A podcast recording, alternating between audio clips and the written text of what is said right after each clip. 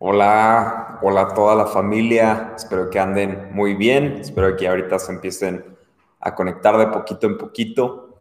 Les mando un fuerte abrazo a todos. El día de hoy terminamos los 21 días de ayuno y oración. Sé que varios estuvieron haciendo ayuno de postres o algunos estuvieron haciendo otro tipo de ayuno. Entonces, ya hoy puedes levantar tu ayuno si quieres ahorita mientras está el mensaje o al terminar el mensaje puedes cenar algo o ya también algunos quieren hasta el día de mañana, todo se puede ahorita. Entonces, eh, gracias a todos los que estuvieron participando, gracias a los que estuvieron eh, compartiendo los videos, que estuvieron bien involucrados en cada una de las cosas que estuvimos haciendo.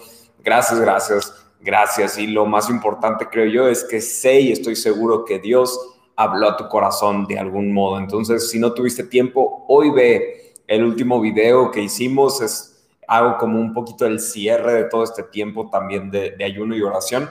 Y pues de verdad, qué bueno que pudiste tomar este tiempo, qué bueno que pusiste de tu corazón a esto, porque créanme que no, no cae nada de lo que hacemos para Dios en saco roto, sino que siempre Dios todo lo utiliza para darnos más de Él. Entonces quisiera orar para comenzar. Vamos a empezar. Dios, te doy gracias por este tiempo, te doy gracias porque nos permitiste llegar hasta este día 21 del ayuno y oración.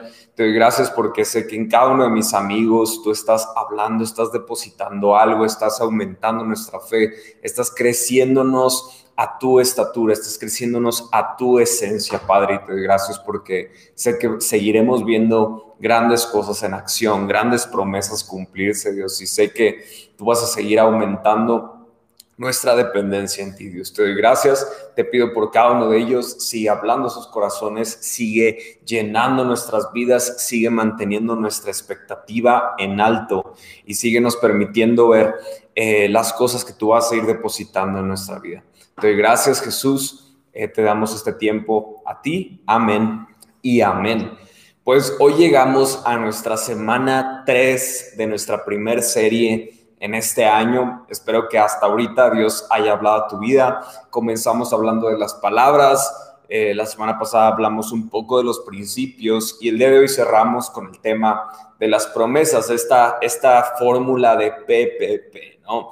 Y, yo creo que es, es, es un tema bastante importante, es un tema que tú y yo podemos apreciar, podemos aprender de él y que no, no, se queda solamente en estas enseñanzas que vivimos aquí, sino que creo que conforme avanzamos, conforme crecemos, conforme buscamos más cada día en, en nuestra búsqueda en el Señor, vamos a ir teniendo mayor revelación de qué es lo que Él quiere hacer y hablar a nuestras vidas. Entonces, espero que tan solo estos, esta serie de mensajes te impulse a ir conociendo un poco más, a ir buscando un poco más conocer del Señor. Y, y, yo creo que el punto más importante de lo que aprendimos en este tiempo es a tener la perspectiva correcta.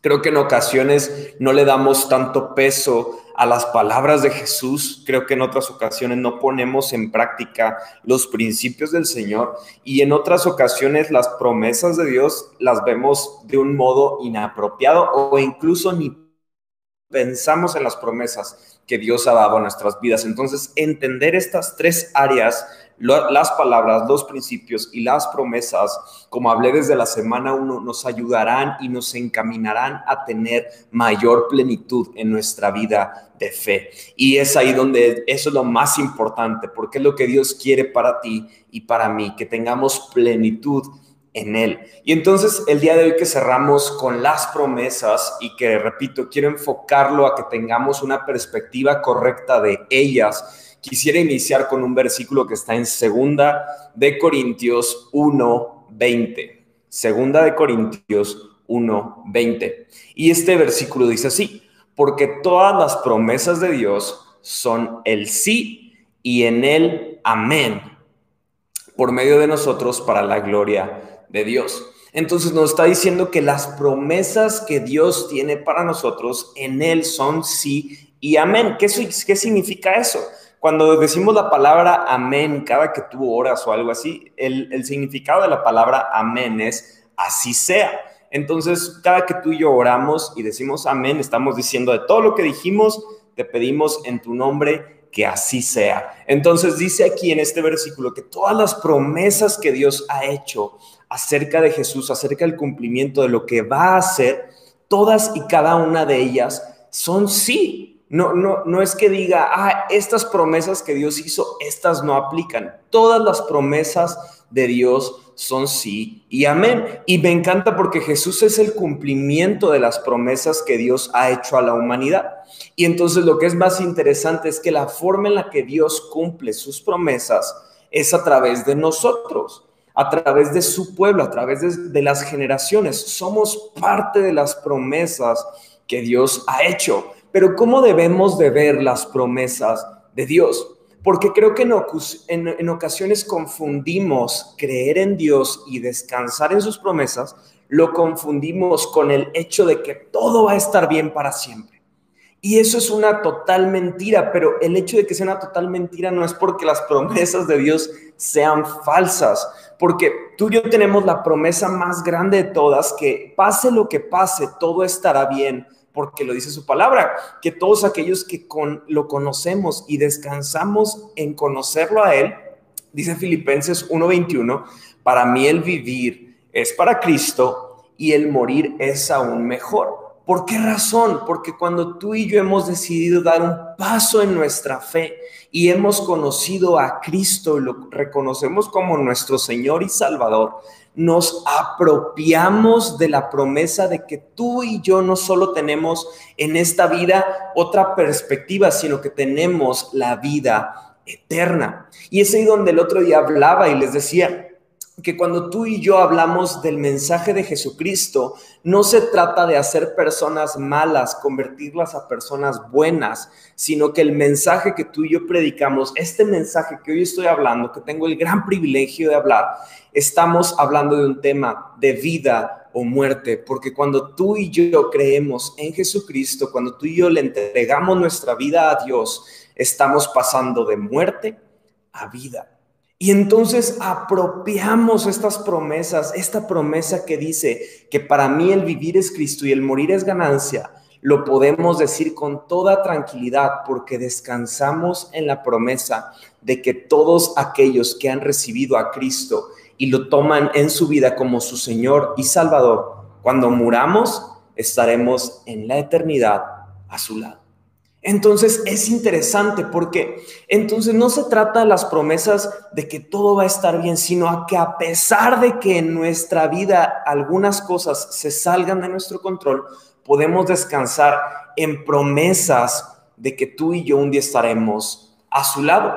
Entonces yo a veces lo clasifico como promesas o profecías con P mayúscula y profecías o promesas con P minúscula. Porque hay algunas profecías y promesas que se dio en la Biblia, en la palabra de Dios, acerca de la venida de Cristo. Y esas promesas se cumplen en su totalidad y se han cumplido eh, la gran mayoría de ellas. Nos falta el desenlace final, que tú y yo somos parte ahora mismo de las promesas de Dios. Sin embargo, esas promesas son eternas, afectan nuestra eternidad. Hay algunas otras promesas que encontramos en la Biblia a lo largo de los libros de la Biblia que fueron para un periodo específico, para un grupo de personas específicas. Y eso no las hace inválidas para nosotros, porque tú y yo podemos ver esas promesas como un recordatorio de lo que Dios ya hizo en el pasado y que Él puede hacer en el presente para ti y para mí. Pero es ahí donde a veces tú y yo eh, leemos la Biblia según como queremos que se adapte a nosotros.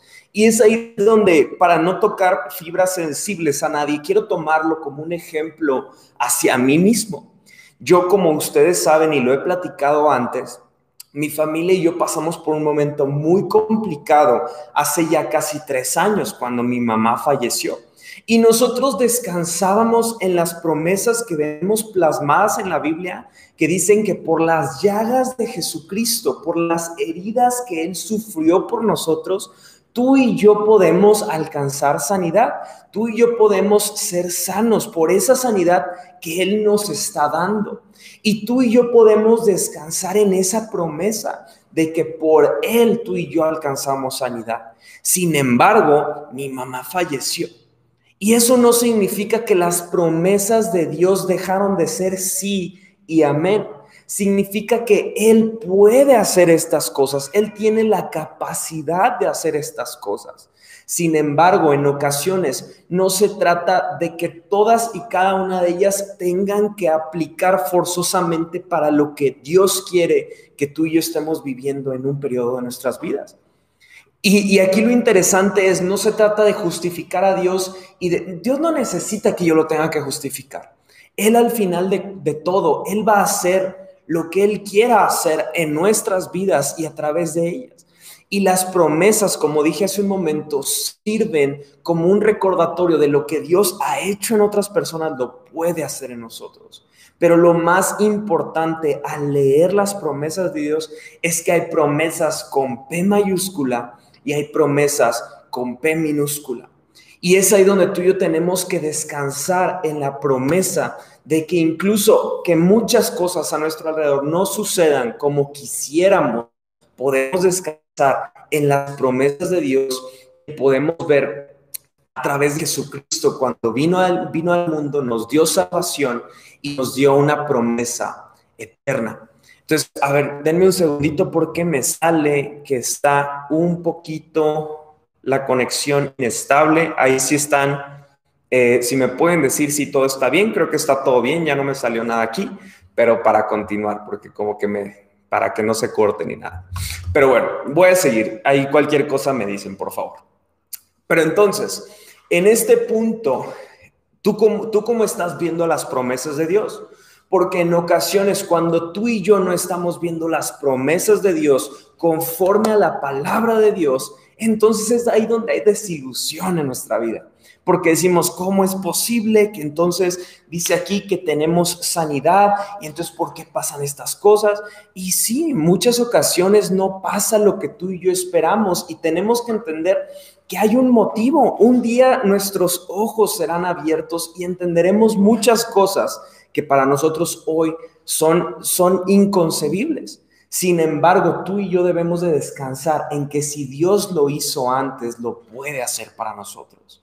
Y eso es lo que yo quiero que hoy aprendamos a ver delante de Dios.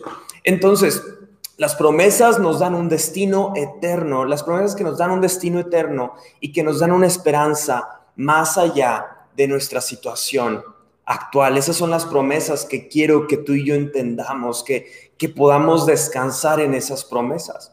Entonces, yo algo que he aprendido es que las promesas que Dios nos da son una, una invitación a confiar y creer en Él. Son una invitación a confiar y descansar en lo que Él ha hecho a través del tiempo. Así como, como tú y yo a veces tenemos ciertas dudas cuando leemos en la Biblia, vemos que algunos personajes que estaban ahí recibieron promesas de Dios que en ese momento incluso ellos no creían. Y es ahí donde tu fe y mi fe se tiene que hacer más fuerte, en recordar que esas personas que tú y yo leemos en la Biblia tenían dudas. Yo me imagino al rey David, ahora que estuvimos en el tiempo de ayuno y oración leyendo acerca de salmos, muchos de los salmos fueron escritos por David. Y yo creo que muchas de esas oraciones y esos tiempos de adoración hacia Dios, hacia Dios en ocasiones tenían algunas dudas en su vida. Sin embargo, era más fuerte su fe en descansar en las promesas que Dios había hecho que las dudas que podía sentir en ese momento. Y entonces hay dos cosas que quiero que tengamos en mente al hablar de las promesas de Dios. La primera es que tú y yo entendamos que las promesas de Dios necesitamos preparar nuestro corazón para recibirlas. Tú y yo tenemos que preparar nuestro corazón para poder recibir las promesas de Dios. Y el segundo punto es que tenemos que entender que debe de haber paz en nuestro corazón, aún y si no recibes alguna promesa que tú quisieras recibir. Es ahí donde, si tú has leído la Biblia, hay una, una historia que me fascina en la cual hay tres muchachos que creen firmemente en Dios y que de repente les dicen, tienen que rendir adoración a este Dios, si no ustedes van a morir. Y sin embargo ellos dicen, pues mira, yo no voy a inclinarme ante ese Dios porque yo creo en Dios. Sin embargo, yo creo que Dios me puede salvar. que aunque tú me quieras matar, Dios me puede salvar. Sin embargo, si tú, si, o sea, si incluso Dios no me salvara y yo muriera en tus manos, yo no dejaría de creer en Dios. Y, y no sé si tú tengas ese tipo de fe, pero algunos de nosotros no tenemos ese tipo de fe y entonces no hay paz en nuestro corazón porque queremos recibir la promesa de Dios, pero en nuestro corazón hay algo si es que no recibimos esa promesa, como que hay cierta duda de, mm, entonces, ¿de qué me sirvió creer en ti si no recibí esta promesa? Y tú y yo tenemos que estar conscientes de ello. Tú y yo debemos de descansar en saber que hay promesas vigentes para nosotros, pero también tener paz en nuestro corazón de que si no pasa lo que quisiera que sucediera, eso no le quita poder a Dios en tu vida y mi vida. Lo que Él más quiere es que tú y yo descansemos en Él. Y es por eso que el tema de hoy, si tú no has visto las, las dos semanas anteriores, quisiera que lo puedas hacer en estos días siguientes, porque esta prédica de promesas no es independiente a las de los otros las otras dos semanas. Es estas van en conjunto. Como les dije, hay una formulita que es palabras más principios más promesas. Cuando yo entiendo que las tres están relacionadas, que trabajan en unión, es que yo puedo alcanzar plenitud. Porque entonces toda mi fe no la baso en una promesa que quiero que se cumpla, sino que mi, mi corazón descansa en las palabras de Jesús, mi corazón descansa en los principios del Señor y mi corazón descansa en las promesas que encuentro en la palabra de Dios. Y entonces en la unión de estas tres cosas, yo puedo tener descanso y calma de saber que Él está en control de mi vida. Entonces las promesas de Dios no dejan de ser reales porque no veamos el cumplimiento de alguna de ellas. En nuestra vida tenemos que entender que hay promesas que Dios hizo y se cumplieron hasta las siguientes generaciones.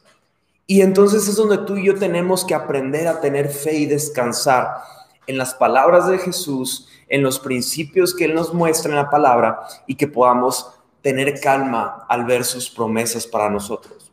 Entonces, uno de los motivos por los que he visto que personas a lo largo de su vida de fe y de estas crisis de fe que luego hay personas que podemos estar experimentando, eh, algo que he visto es que en ocasiones nos perdemos y nos desenfocamos de conocer a Dios más profundamente porque nos enfocamos solo en aquellas promesas que nos hacen salir de nuestros momentos difíciles o esas promesas que nos quitan esos dolores de cabeza. Y toda nuestra fe la centramos a esas promesitas que, que, como que queremos adaptarlas y solamente tomar ese, esa parte de la Biblia para aplicarla a nuestra vida. Y es ahí donde he visto que muchos tambaleamos porque queremos solamente tomar una fe fundada en las promesas de Dios, pero nos olvidamos de poner en práctica las palabras de Dios. Y quiero que tú y yo no seamos de ese grupo de personas. Entonces quisiera leer en Génesis capítulo 17, 7 y 8, una promesa que está disponible para ti y para mí. Génesis 17, versículos 7 y 8. Y dice así, yo confirmaré mi pacto contigo y con tus descendientes después de ti, de generación en generación. Este es el pacto eterno. Yo siempre seré tu Dios y el Dios de todos tus descendientes. Y les daré a ti y a tus descendientes toda la tierra de Canaán, donde ahora vives como un extranjero. Será posesión de ellos para siempre y yo seré su Dios.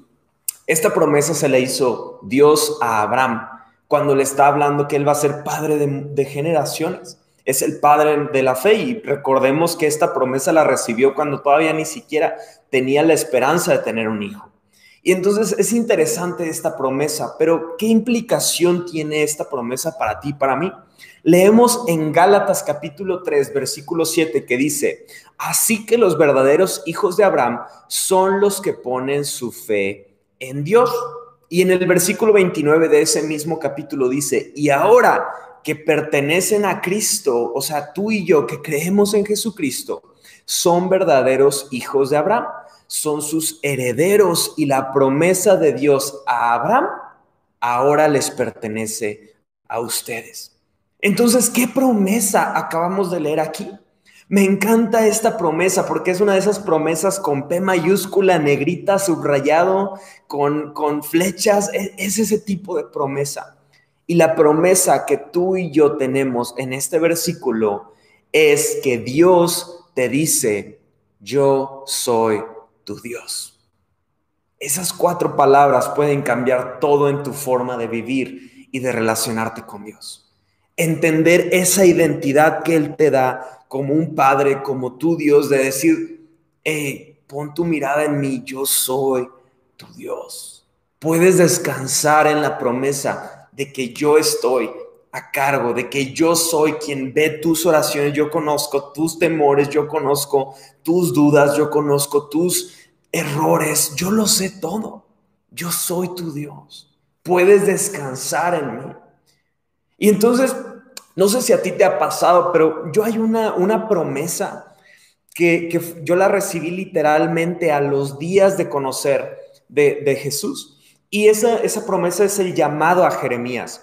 Y el, llamado a Jeremías es, es, muy chistoso porque le está diciendo Dios a Jeremías, no digas, no digas, soy muy joven y no sé qué decir porque yo pondré las palabras en tu boca. Y a mí me encanta decirlo. Yo no creo ser el mejor predicador del mundo, ni tener un don increíble. Todo lo que tengo Dios me lo ha dado. Sin embargo, yo recibí esta palabra porque yo en mi grupo de generación del Instituto Bíblico, yo era el más, más retrasado de todos. Yo no sabía nada de Biblia, yo no quería ser pastor, yo no quería poner una iglesia en San Luis, yo no quería nada. Sin embargo, me aferré a la promesa que vi ahí en la escritura en Jeremías que le dice, yo te escogí. No digas que eres muy joven porque yo pondré las palabras en tu boca. Y lo único que dije a esa promesa fue, Dios, si tú realmente me estás dando esa promesa, yo estoy disponible. Y lo único que te puedo decir es que si yo te puedo hablar aquí hoy, no es porque yo sea muy inteligente, sino porque el que ha puesto sus palabras en mi boca es Él. Pero lo que yo tuve que hacer fue aferrarme a la promesa de que Él pondría las palabras en mi boca. Y es así como tú y yo debemos de aferrarnos a esta promesa. Lo que acabamos de leer en Gálatas es poderosísimo. Entender que Dios mismo voltea a verte y dice, Guille, yo soy tu Dios. ¿Qué implicación tiene recordar y escuchar que Dios nos está diciendo, yo soy tu Dios? Yo soy tu Dios, iglesia en San Luis Potosí. Significa que tú y yo en ocasiones ponemos dioses antes que a Dios. Ponemos al dinero antes que a Dios. Ponemos nuestra confianza en la vacuna del coronavirus antes que en Dios. Y tenemos que descansar en la promesa de que Él es nuestro Dios por encima de cualquier situación que podamos estar enfrentando. Isaías 41:10 tiene una promesa que quiero decir para ti el día de hoy. Dice así, no tengas miedo porque yo estoy contigo. No te desalientes porque yo soy tu Dios. Te daré fuerzas y te ayudaré te sostendré con mi mano derecha victoriosa. Este tipo de promesas son las que a mí me encantan. Porque en esta promesa, ¿por qué vas a necesitar no desalentarte? ¿Por qué vas a necesitar fuerzas? ¿Por qué vas a necesitar ayuda? ¿Por qué vas a necesitar que alguien te sostenga con su mano derecha victoriosa? Porque en esta vida tendremos grandes dificultades, tendremos problemas que nos van a desalentar, tendremos problemas en los que perderemos las fuerzas, en los que necesitaremos ayuda, en los que no tendremos en qué pararnos. Y es en esas promesas en las que tú y yo tenemos que enfocarnos, de recordar que hay alguien encima de todo, nuestro Dios, que voltea, nos ve a nosotros y nos dice, yo soy Dios. Yo te doy fuerzas, no te desalientes, yo te voy a ayudar, yo te voy a sostener. No se trata de una vida de fe en la que no hay problemas, sino se trata de una vida de fe en la que tienes alguien que te sostiene y te ayuda a atravesar los problemas. Es tiempo de guardar esas cuatro palabras en tu corazón. Es tiempo de recordarte cada mañana, cada que tienes que enfrentar un problema, cada que tienes que enfrentar un temor, recordarte a ti mismo primero quién es tu Dios. ¿Quién es en quien tú has puesto tu fe? Porque Él es quien te va a ayudar a vencer temores, a vencer tentaciones, a vencer problemas. Él nos va a ayudar. Lo acabamos de leer aquí. Acabamos de leer en la palabra que tenemos esa promesa a todos los que creen en Él. Y si tú hoy dices, oye, pero yo, yo nunca le he dicho a Dios que quiero que sea mi Dios, hoy vamos a hacer una oración para decirle, Dios, perdóname, yo quiero que tú seas mi Dios. Quiero tener esa tranquilidad y esa seguridad de que tú me tienes en tus manos. Debemos recordarnos constantemente este, esta, esta promesa de quién es nuestro Dios.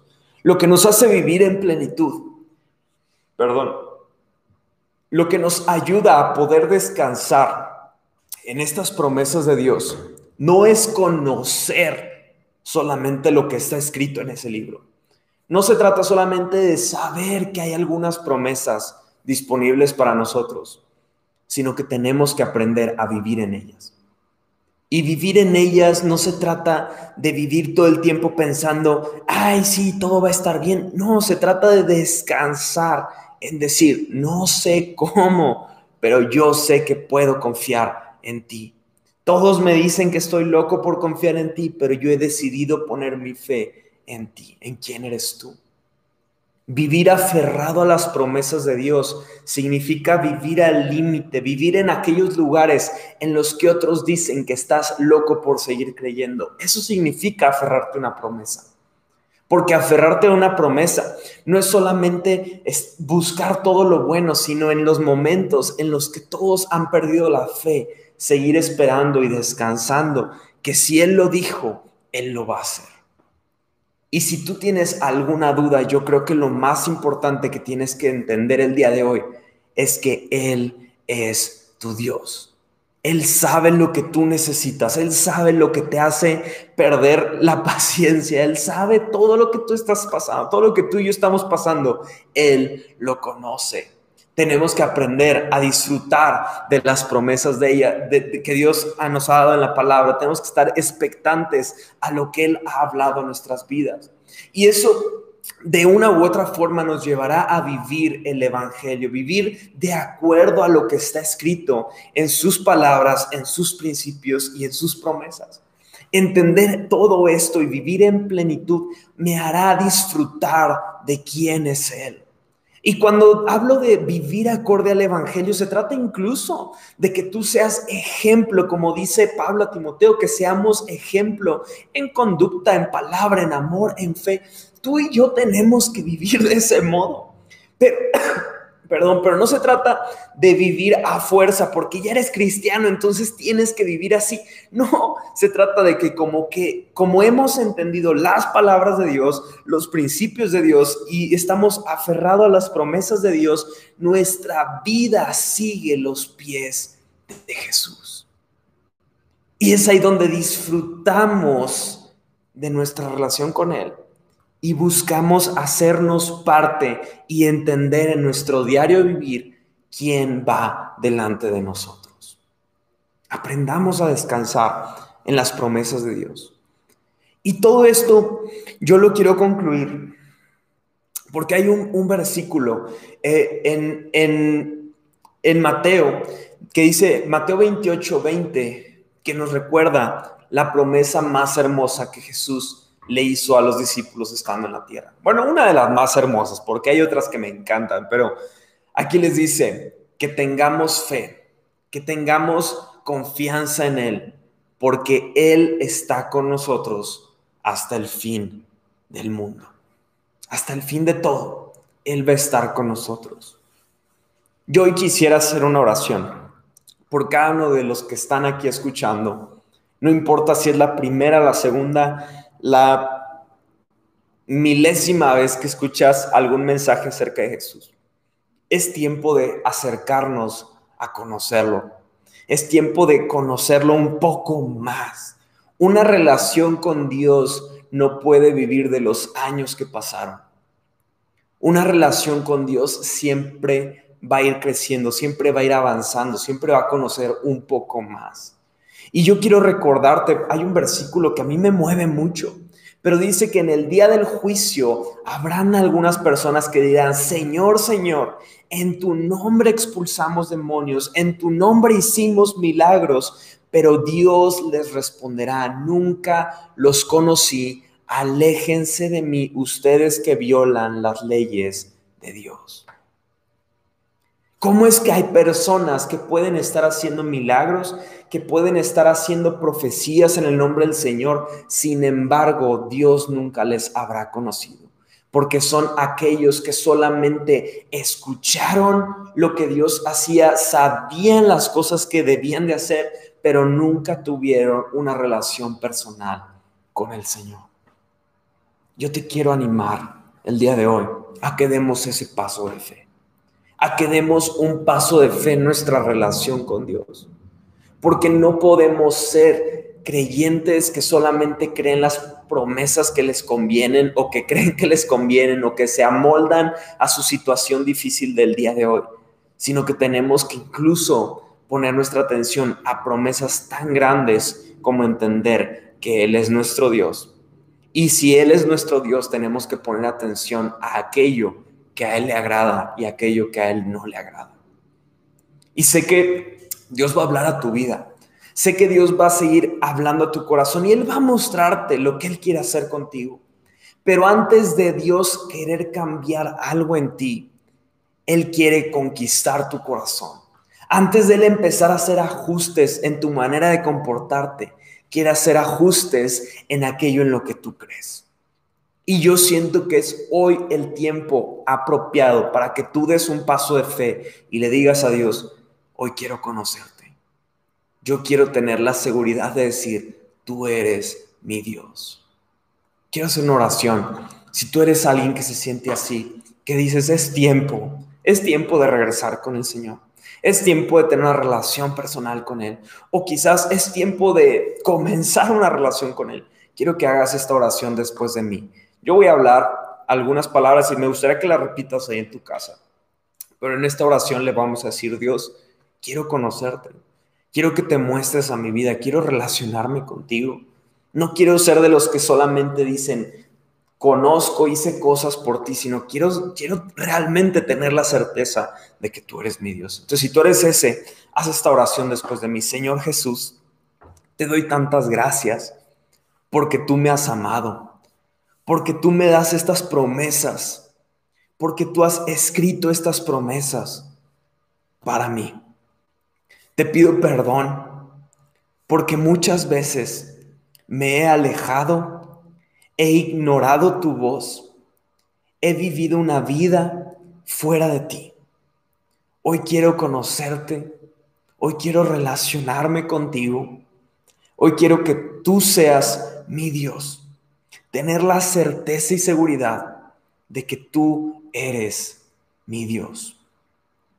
Te pido, Padre, que yo pueda entender tus palabras, que pueda entender tus principios y pueda entender tus promesas para que mi forma de vivir sea acorde a tu voluntad.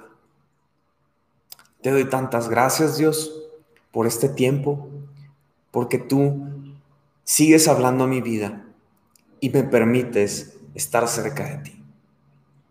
Te doy gracias, Jesús. Amén y amén. Si tú has hecho esa oración, yo quiero celebrarte. Los mejores días de tu relación con Dios están por venir.